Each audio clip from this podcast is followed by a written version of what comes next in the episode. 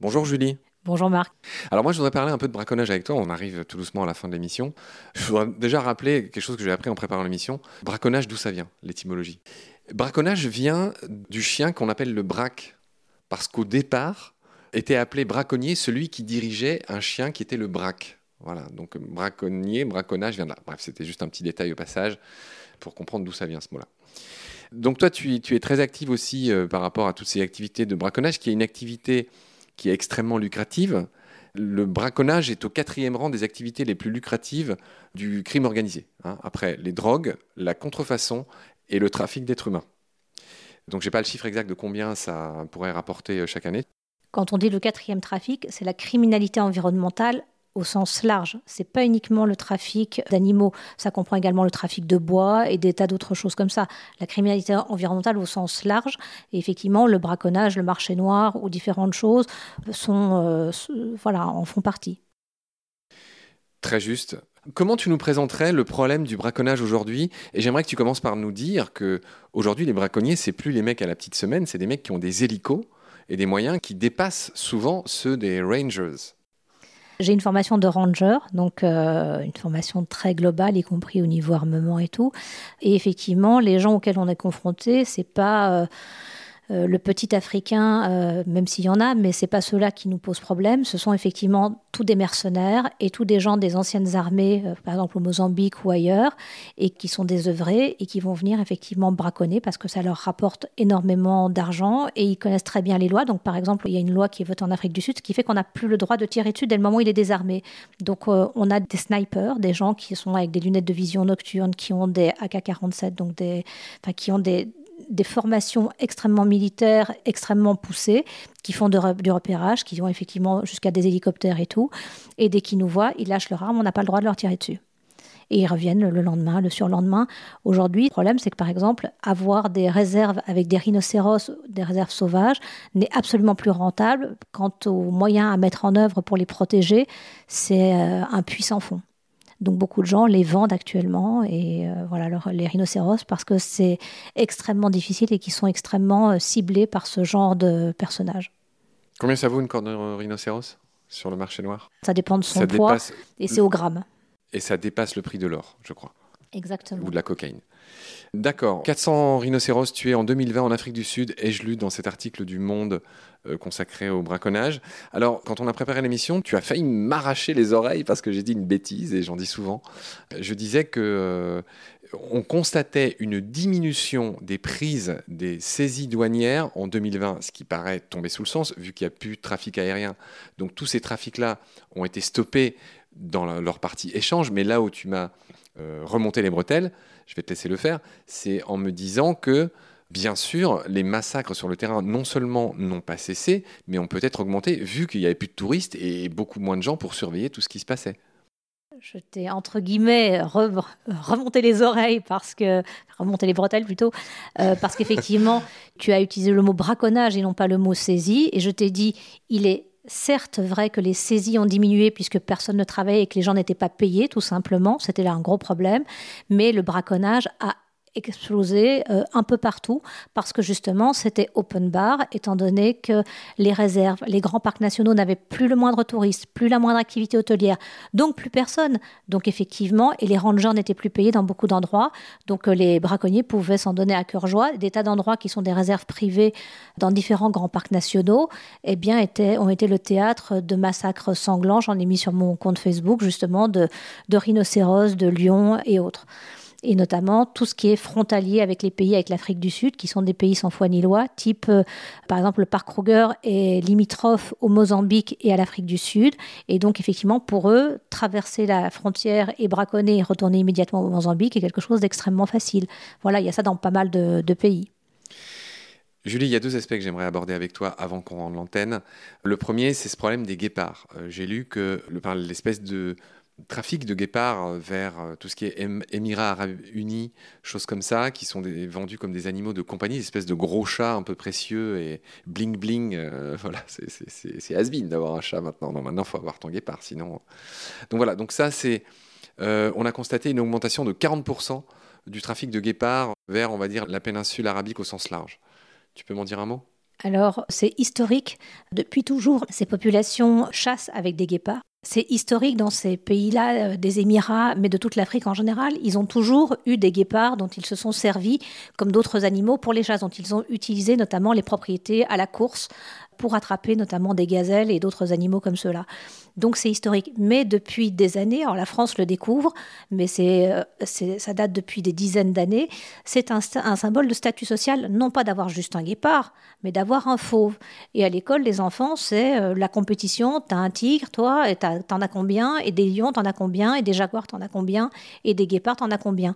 L'intérêt du guépard est un animal qui se entre guillemets domestique enfin pas domestique, qui s'apprivoise relativement bien, grande distinction, pas domestiqué, apprivoisé relativement bien, et euh, qui est beaucoup moins dangereux que un lion. Il est beaucoup plus léger et, euh, beaucoup plus adapté. je rappelle au passage que le nom, euh, le nom scientifique du guépard, Acinonyx jubatus. jubatus, signifie que c'est un des rares félins qui n'a pas de griffes rétractiles et que donc il n'est pas dangereux au niveau de ses griffes. Je rappelle juste ça au passage. Euh, pas tout à fait vrai. Moi, j'ai vu des gens qui se sont fait d'un coup de patte ouvrir euh, l'aine, donc la, veine euh, qui se trouve au niveau de l'entrejambe, et qui ont failli claquer. Donc, non, la, seule chose, c'est qu'effectivement, ils ont des griffes beaucoup moins longues et beaucoup moins beaucoup moins rétractiles et et ils ne se servent pas de leurs griffes pour déchiqueter, contrairement aux lions et contrairement à d'autres, ni pour agripper. Ils s'en servent pour des coups de patte, pour faire tomber. Voilà. Donc elle n'a pas une fonction effectivement d'accrochage ou de déchiquetage ou d'ouverture. Certes. D'accord, bon, voilà ce qu'on pouvait dire sur les guépards. Euh, donc voilà, un, trafic en augmentation pour, euh, pour tous les amoureux du bling-bling euh, vivant c'est un symbole de statut social. Donc, effectivement, il est fréquent dans tous les pays des Émirats arabes, au volant de leur Rolls, de leur Ferrari, d'avoir sur le siège passager un fauve de ce type-là. Et effectivement, les guépards ont la malédiction de leur caractère relativement euh, docile par rapport à un lion ou un tigre qui arrive à l'âge de 8 ans, devient complètement incontrôlable et ils les vendent, ils les abandonnent. Donc on a des SPA avec des fauves là-bas, mais ils les vendent effectivement à la chasse en boîte et euh, au trafic d'os asiatiques.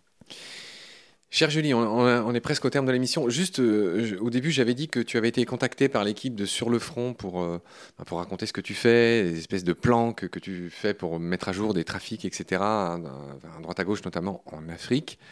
Et voilà, tu m'as dit que tu avais refusé de participer à cette émission. Et si tu veux bien, je voudrais que tu m'expliques pourquoi.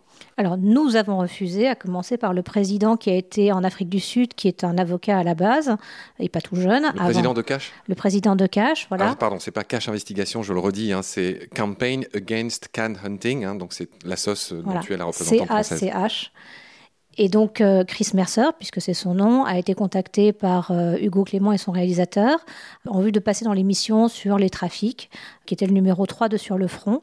Et euh, ce qu'il voulait absolument, et les raisons qui nous ont amené à décliner ça, c'est que ça n'entrait pas en en corrélation avec notre éthique. Il n'est pas question que nous fassions euh, tuer un animal ou que nous mettions un animal en danger et que ce qui les intéressait, c'était de faire des images d'une chasse en boîte et de se servir de nous pour euh, filmer une chasse en boîte et donc un lion qui se faisait euh, tuer par un chasseur. Nous leur avons dit que ça n'avait aucune valeur d'information, que nous pouvions leur donner des images de multiples chasses en boîte et que nous ne serions aucunement complices d'un massacre d'un lion pour faire des images. Mais alors d'abord, juste pour que je comprenne bien, en quoi vous, vous auriez pu ouvrir des portes pour euh, qu'ils puissent filmer ça Là, depuis les derniers documentaires qui ont eu lieu, notamment celui excellent qui avait été fait par Olivia Mokiejewski sur le Ken Hunting, et depuis le film, puisque nous avons Catch a participé à à peu près tous les longs métrages, tous les documentaires et autres, notamment le, film Blood Lions, ils sont devenus extrêmement frileux. Vous n'entrez pas dans une, vous ne filmez pas une chasse comme ça, donc il faut faire, se faire passer pour un chasseur, il faut connaître, il faut avoir des relations. Donc voilà, ils voulaient passer par nous pour arriver à ce genre d'endroit. Donc non seulement on ne fait pas ça, mais vous, vous, vous êtes clairement estampillé euh, les pires ennemis euh, du can hunting. Donc, oui, mais euh, nous, quand moi j'investigue, j'infiltre justement chez les trafiquants, puisque les propriétés là-bas sont des propriétés qui sont sous grillage électrique, avec des grandes portes, machin. Donc la seule façon, des grandes portes métalliques, la seule façon sont des domaines qui, font, qui sont extrêmement vastes. La seule façon de savoir exactement ce qui se passe derrière et de remonter les filières, c'est d'infiltrer les trafiquants. Donc je vais effectivement loger chez eux pendant quelques jours et autres. Et s'ils découvrent que je suis ce qu'on appelle une salope le prix de Greenise, eh bien, euh, on se prend une balle. Et il y en a de chez Catch qui ont été tués comme ça, qui ont été retrouvés. évidemment, c'est toujours un petit un accident en apparence, puisqu'ils vous font signer une décharge, puisque vous vous approchez des fauves dans ce genre d'endroit. Donc, ils vous font signer une décharge comme quoi, si vous avez quelque chose avec un fauve, ils ne sont aucunement responsables. Et euh, bah, deux représentants qui travaillaient avec Catch euh, ont été retrouvés au petit matin dans un des endroits que j'ai enquêté, euh, tués par des tigres de Sibérie. Et ils ont dit Ah ben, on ne savait pas qu'ils étaient là pour enquêter. Ils ont dû la nuit escalader les grillages et ils sont tombés. On les a trouvés comme ça au petit matin. On sait très bien que c'est pas vrai. Moi, j'ai été enfermée dans un des endroits où personne n'était parvenu à rentrer. Et j'ai été enfermée avec 10 lions. Et je dois ma survie au fait que j'ai hurlé à la personne qui était avec moi. Normalement, j'y vais seule. De filmer qu'à certains endroits, il y avait Internet. Et j'ai hurlé film, film. Et j'ai protégé ma carotide. Et donc, on a une série de shootings photos où on voit le lion qui me plante les griffes. Et eux ont été un peu interloqués. On se sont dit, ça va pas passer pour un accident. Ils ne savaient pas si on pouvait être en FaceTime ou autre. Ils sont re-rentrés avec des gourdins, des choqueurs électriques pour écarter les lions. Donc, tu as des griffures de lion, là? Ils m'ont attrapé là. Mais on, voilà, on le voit sur les photos. Voilà. Parce que je, vois que tu as une grande cicatrice sur le bras. Oui. C'est pas ça. Non, c'est pas les lions. Ce sont les hommes. tu vois, on a bouclé la boucle et, c'est presque. Enfin, je marche sur des œufs, je vais pas faire de blague là-dessus, mais au tout début de l'émission, tu as dit Je veux être Tarzan ou je veux euh, vivre comme Tarzan, je ne sais plus comment tu avais formulé ça. Et, en tout cas, tu as déjà les cicatrices de Tarzan. oui, j'ai un peu la vie de Tarzan, effectivement. Euh, voilà. Quand je travaille en zone de guerre, euh, en zone rouge, au milieu des braconniers du Sud-Soudan et, et effectivement des braconniers enfin, des terroristes de Boko Haram, où je sais qu'effectivement partout où je me rends pour essayer de sauver un troupeau de 150 éléphants, il y a une seule route et comme on me dit, les artificiers ont repris, donc la voiture peut sauter à tout moment donné sur la route. Où effectivement, je fais des sensibilisations dans les villages et on me dit que les enfants bombes ont repris, que donc quand je suis entourée par jusqu'à 1400 étudiants, il y en a un qui peut se faire sauter. Julie, on arrive bientôt fin juin 2021. Euh, Quels sont tes prochains combats? Là, on sort un peu de cette période Covid. Là, on commence tout juste à reprendre une vie normale. Quels sont tes prochains projets? Euh, Où est-ce qu'on va te voir, t'entendre? Toi, tu, on a compris que tu faisais de la planque, tu infiltrais des réseaux, des choses comme ça. Mais en gros, c'est quoi là tes, prochains projets de, manière brève? Euh, Je suis dans un pays d'Afrique centrale où je travaille avec un parc national, où je remonte une filière de trafic de bébés fauves pour des eaux privées de pays adjacents et également tenter de réduire le conflit homme-lion qui a lieu avec les villages euh, là. J'ai déjà travaillé avec eux euh, sur le conflit homme-éléphant et je continue à travailler avec eux. Il s'agit effectivement d'éviter à 150 éléphants de se faire tuer, effectivement de les rediriger vers leur parc national. Donc j'essaye de retracer leur euh, corridor de migration et de comprendre comment. Et euh, l'autre projet, c'est effectivement. Alors attends, juste, juste pour que les gens comprennent, je ne t'ai pas demandé où c'était parce que tu ne tiens pas à le dire hein, pour ta sécurité. Pour des raisons de sécurité, voilà. C'est une zone qui est en milieu terroriste et où le gouvernement français m'a déjà fait savoir qu'effectivement, si j'y partais, c'était à mes risques et périls et qu'il ne ferait rien au cas où. Et donc la deuxième chose Et l'autre chose, c'est effectivement, bon, je continue sur l'Afrique australe, tout ce qui sont mes investigations. Et effectivement, suite aux déclarations de l'Afrique du Sud, il ne suffit pas d'une déclaration. Nous, on est sur le principe de réalité. Et on sait qu'effectivement, les objectifs de cette déclaration sont de favoriser la chasse au trophée classique. Mais euh, il ne risque pas pour autant d'y avoir... Euh, cette déclaration risque de rester lettre morte, mais au moins ça a porté ça au niveau international. Par contre, effectivement, je travaille également sur la RDC au niveau des endroits les, les plus difficiles avec euh, une autre ONG, euh, justement avec laquelle je suis formée euh, comme ranger, et là pour faire des sensibilisations et différentes choses au niveau des gorilles. Très bien, Julie. Eh ben voilà, on a fait une grande émission. On n'a pas parlé de tout ce dont on voulait parler. Il faudra que je te réinvite. Mais j'étais absolument ravi de, te recevoir. Euh, effectivement, il, faudra qu'on en refasse une parce qu'on a encore du pain sur la planche. Et donc, euh, est-ce que toi-même tu veux dire quelque chose? Est-ce qu'il y a des choses importantes peut-être qu'on n'a pas dites? D'abord, un grand merci pour s'intéresser à toutes ces causes qui sont importantes. Il y a une chose qu'on n'a pas dite, c'est qu'effectivement, j'ai fait partie de la mission ministérielle sur le bien-être de la faune sauvage captive, qui a été présentée à l'Assemblée nationale en janvier 2021 et qui concerne notamment l'exploitation, enfin, c'est contre la maltraitance animale. Et moi, c'était sur le volet justement concernant les, animaux, sauvages. et l'exploiter dans les structures itinérantes de divertissement, à savoir essentiellement les cirques. Et donc là, on cherche à ce que ce soit examiné, cette proposition de loi soit examinée par le Sénat voilà, mais on a fait différentes propositions. Par contre, il faut absolument éviter d'arrêter ça du jour au lendemain. Les gens qui diraient ah, il faut arrêter, on ne peut pas arrêter. Il n'y a pas de sanctuaire, il n'y a pas de refuge, il y a des centaines de fauves, des centaines de primates. Si on fait ça, c'est l'euthanasie pour eux. Oui, en effet, on avait prévu, enfin, j'avais eu un peu les yeux plus grands que le ventre, on avait prévu de parler de cette loi, bah, cette célèbre loi bah, que, d'aucuns qualifient de anti-cirque, Voilà, et on fera une émission spéciale là-dessus parce qu'il y a trop de choses à dire. Donc c'est pour ça que voilà, on, en reparlera une autre fois avec toi ou avec quelqu'un d'autre. Et, oui, effectivement, c'est une loi qui va dans le bon sens, mais qui est très timide. C'est-à-dire qu'il y a beaucoup de choses qui ont été oubliées par cette loi, notamment l'expérimentation animale, ce qu'on appelle l'euthanasie de convenance, c'est-à-dire le fait de pouvoir mettre à mort des animaux euh, juste parce que tu peux plus les garder ou ce genre de choses. L'élevage intensif, hein, c'est ce contre quoi se battent nos amis de L214. Tout ce qui est chasse, et Dieu sait qu'on en parle dans Valence sous Gravillon et dans Combat, et tout ce qui est corrida, qui était tout simplement le premier épisode de combat qu'on a fait avec Roger Lahana, qui est de nos corridas et de la flaque. Je vois que tu veux dire quelque chose. Oui, euthanasie de convenance, il faut aller beaucoup plus loin que ça. Ce sont l'euthanasie de tous les animaux de surplus, c'est-à-dire ça représente des milliers d'animaux, entre 5 à 8 000 animaux par an, notamment ceux qui sont reproduits par les zoos pour avoir les carnets de naissance et tout. C'est pas tous les zoos, mais beaucoup de zoos font ce qu'on appelle de la reproduction d'animaux, ce qu'on appelle les espèces emblématiques qui attirent les gens, les bébés fauves, etc., les bébés lions. Dans la plupart des parcs zoologiques ou des, cirques, ces animaux-là n'ont aucune valeur, si ce n'est qu'elles attirent le public, elles sont reproduites et elles sont tuées au moment de l'hiver en général. Voilà ce qu'on appelle de l'euthanasie de convenance. Ça va beaucoup plus loin que ça. Ça concerne des milliers d'animaux. D'après la directrice Europe de l'EASA, ça concernait entre 5 à 8 000 animaux par an. Bon, enfin bref, on, voit qu'il y a mille choses à dire sur cette loi. On fera une émission de combat à part entière. Là, on, voilà, on a, fait ce qu'on a pu sur euh, ce que tu fais en Afrique, sur le can hunting et le braconnage. Et effectivement, il faudra qu'on refasse une émission sur cette loi. Je le rappelle, qui a été adopté le 29 janvier 2021 par l'Assemblée nationale, qui est en ce moment étudié par le Sénat. Donc le parcours de cette loi n'est pas fini, elle pourrait être retoquée par le Sénat, hein. c'est le principe de nos institutions euh, en France. Voilà, cette loi qui, qui va dans le bon sens, mais on l'a vu avec toi, qui est timide, mais on prendra le temps de détailler tout ça dans une prochaine émission. Un dernier mot, il faut rendre grâce à Nicolas Hulot, puisque c'est suite à mon rendez-vous avec Nicolas Hulot où il a pris conscience de ça et c'est lui qui a lancé les bases de cette mission ministérielle. Il n'était pas prévu qu'il démissionne et donc effectivement François de Rugy l'a lancé officiellement.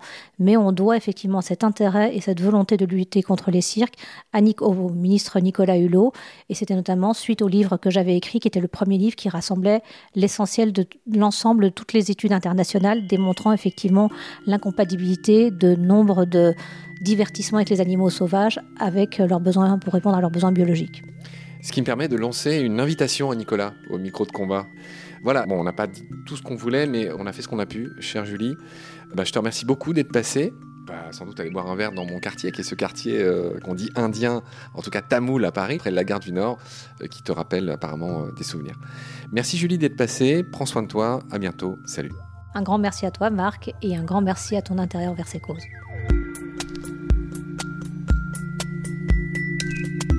Pendant notre combat, nous deux, tu avais l'œil du tigre, tu en voulais ce soir-là. Il faut que tu retrouves ça maintenant. Et la seule façon, c'est de recommencer au commencement. Tu vois ce que je veux dire?